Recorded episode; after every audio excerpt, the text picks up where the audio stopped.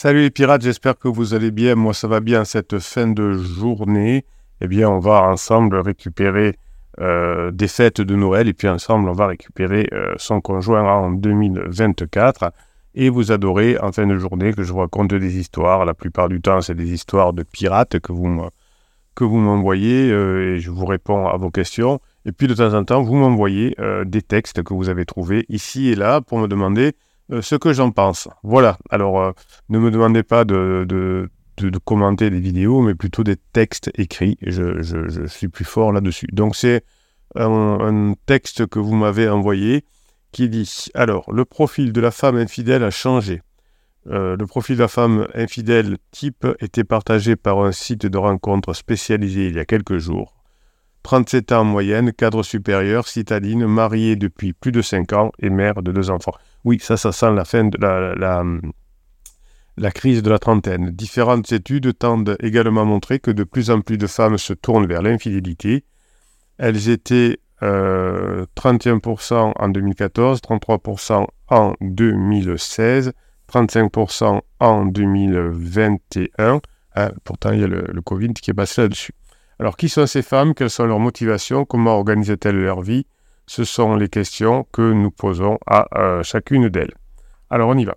Valérie a 54 ans et elle est mariée depuis 30 ans et n'a pas d'enfant. Euh, donc là, c'est un couple marié depuis longtemps qui n'a pas d'enfant. Donc ça, c'est pas pas le cas le plus courant. Le plus courant, c'est quand on est marié depuis longtemps, souvent des enfants, mais on a pu avoir soit le choix de pas pas de pas avoir d'enfants, soit de pas pouvoir en avoir, de pas vouloir adapter euh, adopté. Pardon.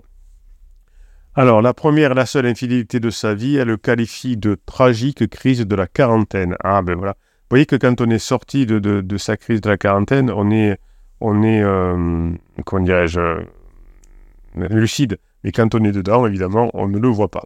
J'avais 43 ans. Ah, ben tiens, ça c'est étonnant. Quand je l'ai rencontré au travail, oh, ben c'est étonnant. C'était un contractuel, un tout petit, un tout petit peu plus jeune que moi, oui. Alors c'est vrai que quand une femme est en crise existentielle, elle va choisir un homme parfois plus jeune que lui, ça arrive. Et quand c'est un homme qui est en crise existentielle, la plupart du temps, il va choisir une euh, jeunette, à peu près 15 ans de moins. Euh, donc là, il était, euh, comme d'habitude, donc 43 ans, vous voyez, rencontré au travail et plus jeune. On s'entendait bien au bureau, on a sympathisé, mais je, je, je pas qu'il ne devait pas rester plus d'un an. Donc vous voyez que là, il y a tous les signaux qui sont au rouge pour, notre, notre, pour Valérie. Euh, c'est au bureau, donc on ne mélange pas le travail et le sexe. Euh, il s'en va bientôt. Il est plus jeune, donc euh, il n'y a rien qui peut fonctionner. Donc généralement, c'est warning, hein, warning rouge, attention, je ne fais rien. à l'issue de son contrat, il a décroché notre mission. J'étais ravi pour lui et aussi de garder avec moi mon pote de bureau, comme je l'appelais, mais c'est là qu'on a dérapé. Donc vous voyez qu'on peut rester un an euh, sans rien faire, en étant pote, entre guillemets, et puis tout d'un coup, ça va mal à la maison, je me sens plus euh, reconnu, je me sens plus... Je sens que mon conjoint n'est pas attentionné avec moi, je sens que mon, mon, conjoint ne me comprend pas, et mon pote de bureau, lui, qu'est-ce qu'il est bien, il me comprend, il m'entend, il me dit que j'ai raison. Euh, je parle souvent de mon mari à mon pote de bureau qui dit oh là là, il exagère, etc. Donc, euh, j'ai voulu l'inviter au restaurant pour fêter son contrat et il m'a embrassé sur le parking quand on retournait à nos voitures respectives. Oui, donc vous voyez que l'amitié entre hommes et femmes, ça, c'est, très ténu. Hein, euh, les, neurosciences nous montrent que l'amitié homme-femme est possible, surtout si on s'est rencontré euh, avant la puberté. Vous savez, les, amis de, les enfants des, amis de mes parents, on a, on a été élevés dans le parc ensemble, comme on dit. Euh, on, s'est connus, on partait en vacances, on était, ensemble, et puis l'amitié a pu se, développer, ou euh, un ami de maternelle ou de l'école primaire, avant que la euh, sexualité et la, la libido soient là. Sinon, c'est très compliqué parce qu'il y en a toujours un qui veut plus que l'autre. Et eh bien là, on est encore dans un cas traditionnel. Valérie aurait dû se méfier. Je ne, je ne peux pas dire que j'avais jamais pensé qu'il me plaisait, mais je vivais avec, en profitant juste des bons moments et de la complicité amicale qu'on avait. Quand j'ai compris que son désir, donc mon petit désir était réciproque, je me suis enflammé. Et oui, donc là, c'est la lune de miel. On, a un manque dans son couple et on s'enflamme. Ça fait 30 ans qu'on est avec la même personne. On a un peu de renouveau. On a quelqu'un qui nous dit, qui, euh, qui nous fait des compliments et euh, on, se rapproche. On s'est peloté dans sa voiture pendant 30 minutes et avant de partir, on a décidé d'un créneau de déjeuner où on allait se retrouver à l'hôtel. Ah, donc, euh, généralement, je pense que le monsieur avait des envies euh, sexuelles, euh, qui n'était pas exactement les mêmes que, que Valérie. Hein, quand ça va vite, quand ça, quand ça démarre comme ça dans une voiture. Alors, il y, a ce symbole de la voiture dans un parking. Hein. on a souvent l'idée que l'infidélité de son conjoint est quelque chose de merveilleux, que c'est doux, etc. C'est très souvent glauque dans un parking, dans une chambre d'hôtel. Vous voyez là, là ça, commence dans une voiture, dans un parking, et ensuite un créneau de déjeuner pour aller se retrouver à l'hôtel. Euh, qu'est-ce qu'il y a de plus glauque que, que quelque chose qui, euh, on se déshabille, on fait l'amour, on se rhabille, on va travailler. C'est terrible. Donc vous voyez que c'est pour ça que les relations euh, pansement criseux ne fonctionnent pas longtemps. Euh, Valérie se laisse emporter par le désir, donc la lune de miel. Je n'ai jamais réfléchi, je ne me suis jamais posé pour établir une liste de pour et de contre. non, ça, ça serait le préfrontal, ce serait du rationnel. La lune de miel, c'est de l'émotionnel. Ça ne me ressemble pas du tout de faire ça. Ben oui, effectivement, hein, c'est la lune de miel. Heureusement que c'est n'est pas tous les jours, sinon on deviendra dingue. D'habitude, je suis une femme organisée, carrée, professionnelle. Et oui, c'est pour ça qu'on est heureux euh, généralement, car on a un fonctionnement habituel. Cette histoire de 5 à 7 à la pause du déjeuner, en, partant décaler l'un et l'autre avec des excuses bidons pour ne pas se faire choper par un collègue avec le recul, c'était n'importe quoi. Oui, euh, on ment à tout le monde, on ment à son mari, on ment à ses enfants. Bon, la Valérie n'avait pas d'enfants. Euh, on ment à ses collègues du bureau, on ment à son pansement, on nous avait dit, il ne se passe plus rien avec mon mari, avec ma femme, ce qui est faux généralement. Et c'est pour ça qu'une relation qui est basée sur le mensonge ne peut qu'expliquer. J'avais l'impression d'être une ado. Voilà, c'est ça la crise. Les crises existentielles sont toutes les mêmes. Crise d'adolescence, crise de la trentaine, crise de la quarantaine. Hein, on, fonctionne comme, comme un ado. Je me sentais sur les toits du monde, donc plein de dopamine, plein de sérotonine, euh, d'être désiré par notre homme comme mon mari. Oui, certainement qu'au bout de 30 ans, le mari ne savait plus euh, exprimer son désir. Heureusement, vous, euh, avec le catalogue des formations que vous retrouvez en descriptif de cette vidéo, vous savez susciter le désir maintenant chez votre conjoint, que ce soit un homme ou que ce soit une femme. Cette semaine, on parle de changement durable, c'est le, début de l'année, et vous avez une formation sur le changement durable. Vous allez apprendre à changer durablement et montrer à votre conjoint que euh, maintenant, vous savez vous faire désirer. Et vous savez susciter le désir aussi chez votre conjoint.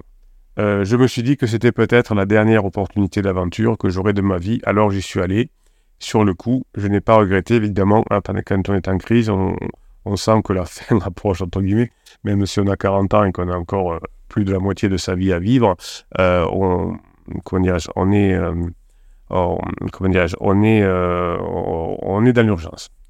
Des rencontres sans parole. Alors, Valérie, son collègue, se voit une fois par semaine pendant six mois.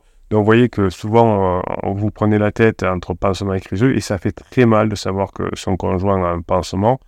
Euh, ben là, si on prend une fois par semaine pendant six mois, plus éventuellement des vacances, donc ça fait, euh, ils se sont vus 20 fois, quoi, 25 fois, 20 à 25 fois. Donc c'est pas, alors que vous, vous voyez tous les jours depuis 30 ans. On était très organisés et nos mensonges tiennent parfaitement la route. Oui, on croit que nos mensonges tiennent la route, mais en fait, ils, trompent surtout nous-mêmes. On ne prenait pas plus de risques que nécessaire. Oui, bon, c'était pas. Quand c'est une vraie passion, euh, comme Roméo et Juliette, on peut aller jusqu'à la mort. Là, c'est juste euh, quelque chose qui ne, qui on sait que ça ne va pas fonctionner longtemps. On chronométrait nos rendez-vous pour qu'ils ne fassent pas plus de 45 minutes. Donc, vous voyez qu'en 6 mois, ils se sont vus, on a dit 20 fois 45 minutes, donc 20 euh, heures. donc, c'est ridicule. Ils prenaient une douche pour faire croire qu'ils rentraient de la salle de sport, et moi, je filais un déjeuner de travail que je calais plus tard et qui me fournissait un alibi. Donc vous voyez que c'est euh, comme, comme un ado qui, qui, fait croire qu'il va euh, chez une copine pour faire les devoirs. Hein. Donc on n'est pas beaucoup plus euh, pertinent et, inventif quand on est en crise de la quarantaine que quand on est en crise de la quinzaine. Donc toute cette course, on s'offrait 45 minutes, pas plus. On ne parlait même pas, on n'avait pas besoin, en fait, ça faisait gagner du temps. Donc, vous voyez, tout, cet amour que vous avez euh, pour votre conjoint, vous avez de longues discussions, alors parfois des discussions trop lourdes, certes, mais parfois des discussions philosophiques sur la vie, etc. Là, c'est que animal, on ne se parle même pas. Et puis, vient le jour où le collègue de Valérie lui demande de faire un test. On n'avait jamais parlé de MST avant. Vous voyez, comme des ados. Ah non, mais nous, ça ne peut pas nous arriver, effectivement. On utilisait toujours un préservatif pour les pénétrations. Moi, j'étais marié depuis trop longtemps et lui, un couple sérieux. Donc vous voyez que les deux étaient, étaient une relation pansement et les deux continuent à faire l'amour avec leur conjoint. Je me suis dit que j'étais l'exception dans sa vie rangée et comme c'était le cas pour moi, il fallait croire que non. Et non, oui, votre, euh, mesdames, votre pansement, souvent, s'il vous trompe, s'il trompe son conjoint, pourquoi ne le ferait-il qu'avec vous? Il n'y a aucune raison objective. Un jour, à l'hôtel, il m'a dit qu'il préférait qu'on parle plutôt que de faire l'amour. Euh, je dis faire l'amour, le texte, plutôt que de baiser, hein, un truc beaucoup plus hard comme mot. C'était pour me dire qu'il venait de se rendre compte qu'il était positif à l'herpès et qu'il fallait que je fasse un test. Je n'avais jamais fait de ma vie, j'étais dévasté. Ben oui, on a, on a ce qu'on mérite, hein. c'est pour ça que les, relations de couple euh, adultères se finissent mal. C'est là que j'ai enfin réalisé les risques que j'avais pris pour mon conjoint et pour moi. J'assume vraiment que ça a été un coup dur. Par son médecin, Valérie apprend qu'elle est aussi porteuse du virus de l'herpès. Je n'avais pas encore fait de poussée, donc je ne savais pas ce que c'était. Je savais juste que ça ne se soignait plus. Euh, et surtout que j'allais devoir en parler à mon mari. Vous voyez que la relation, euh, on dit c'est une amouette au départ, c'est sa conséquence, ça peut être très grave. Heureusement, c'est avec mon médecin de famille que je n'ai parlé. Il ne m'a pas jugé, il m'a bien expliqué que ça signifiait et comment réagir. Mettre du pragmatisme dans tout ça, ça a beaucoup aidé. Alors, euh, ça n'empêche pas que euh, votre médecin de famille vous connaît depuis longtemps et qu'il saura que vous avez été euh, adultérien ou adultérienne avec votre conjoint, même si il n'en parle pas parce qu'on a le secret médical, comme, comme, comme nous autres les, les, professionnels de, de l'accompagnement, mais n'empêche qu'on sait hein, que la personne a trompé. Donc euh, toute, notre, toute notre vie, on va avoir une honte quand on va aller voir ce médecin, sachant qu'on l'a trompé euh, même si euh, évidemment votre médecin voit du monde toute la journée, n'a pas que vous à eh bien notre image a changé et on va avoir une forme de honte, de culpabilité chaque fois qu'on va voir ce médecin. Pour Valérie, il est temps de stopper la récréation. Euh, c'était bien, mais je n'avais jamais été amoureuse. Et oui, et là, c'est la fin de lune de miel. Vous voyez, six mois, on se rend compte que tout ce qu'on avait imaginé, c'était gageur, hein, c'était de l'illusion. Je n'avais rien pour me défendre, j'avais juste l'appréhension de changer nos relations au travail. Et oui, euh, évidemment, euh, quand on mélange euh, la lune de miel et le travail, l'adultère et le travail, quand la, relation adultérienne se termine, on a des problèmes au travail et souvent il y en a un des deux qui doit quitter le, poste et, donc on se retrouve dans des, ennuis financiers souvent aussi. Je lui ai quand même dit que c'était fini entre nous et j'ai eu la chance qu'il comprenne ma position et mon envie de continuer à travailler avec lui. Euh, oui, de toute façon, il n'avait pas le choix. Et puis lui, de toute façon, vu qu'il a plusieurs relations euh, adultériennes, ça ne le gêne pas. De toute façon, il est parti quelques mois plus tard, à la fin de son contrat. Avec mon mari, du coup, ça a commencé à devenir difficile et j'ai essuyé une vraie crise, j'ai payé. Je me suis excusé, j'ai expliqué, j'ai bien répété que ça ne remettait pas en cause notre amour pour lui et mon envie de finir ma vie à ses côtés. J'ai juste été conne et je m'étais prise pour une gamine. Vous voyez que quand on est sorti, ben, les, votre, votre conjoint aura la, même, la même réaction gamin-gamine. Il a compris, il a pardonné, heureusement que le mari était un pirate. Euh, ben sinon, la plupart des... c'est pour ça qu'il y a des, des, des couples qui divorcent, parce que celui qui est trompé, celui qui euh, qui n'a pas fait ce qu'il faut, qui a, qui a été transparent pendant pas un moment pour son conjoint, peut vouloir divorcer parce qu'il n'a il n'a pas suffisamment travaillé sur lui, il a, il a un ego trop fort, il n'a pas de compréhension, et c'est pour ça que vous avez souvent des amis que, euh, autour de vous qui ont divorcé ou des, connaissances qui ont divorcé, et que ben, tout le monde n'aura pas la chance d'être un pirate et de retrouver son couple comme vous. Je ne lui ai heureusement pas transmis mon herpès, mais on a fait bien attention pendant longtemps. Ce virus, je le prends maintenant avec philosophie. Pour moi, c'était le prix à payer pour quelques heures de folie. Cela aurait pu être beaucoup plus cher. J'aurais pu y laisser mon mariage. Je m'estime d'être chanceuse au fond. Donc, vous voyez que quand c'est terminé, euh, la, relation euh, pansement, on se dit, ben, j'ai été complètement conne, comme dit Valérie. Mais quand on est dedans, eh bien, on est perdu. On croit que, que, cette personne est l'homme de, de, notre vie et que toutes les histoires se ressemblent. On prend quelqu'un proches au travail ou au collègue de gym, etc., généralement plus, plus, euh, plus jeunes, c'est glauque, on se voit dans une voiture comme les gamins à l'hôtel entre midi et deux, etc. On se voit très peu, on se demande beaucoup et euh, ça finit très mal et on a aussi des problèmes de boulot. Comme d'habitude, il y en a un des deux qui doit quitter. Là, c'était plutôt la, personne qui n'a pas cherché à renouveler son contrat. Voilà, bah, écoutez, j'espère que ça va vous donner la grinta pour vous, de votre côté, bosser, pour faire en sorte que si votre conjoint a une relation de pansement, eh bien, ça se termine rapidement, car votre conjoint n'attend que ça, que vous lui apportiez ses désirs, ses besoins de phase 4. Votre conjoint est sorti de la phase de sécurisation et vous avez tous les outils avec le catalogue des formations descriptif pour réussir votre cours. Et vous avez bien sûr l'aide des pirates pour vous aider à récupérer votre conjoint et mettre en application ce que vous apprenez dans les formations. Vous avez également, vous l'avez compris, sous le catalogue des formations descriptives de cette vidéo, le lien pour aller sur le canal Telegram, le canal des pirates, où toute la journée, je vous mets des textes, je vous mets des, des messages, je vous mets des exemples. Vous, pouvez euh, m'envoyer aussi des, messages pour d'autres pirates que je vous mets sur Telegram. Parfois c'est des mèmes, parfois c'est des vidéos, etc. Parfois c'est des textes.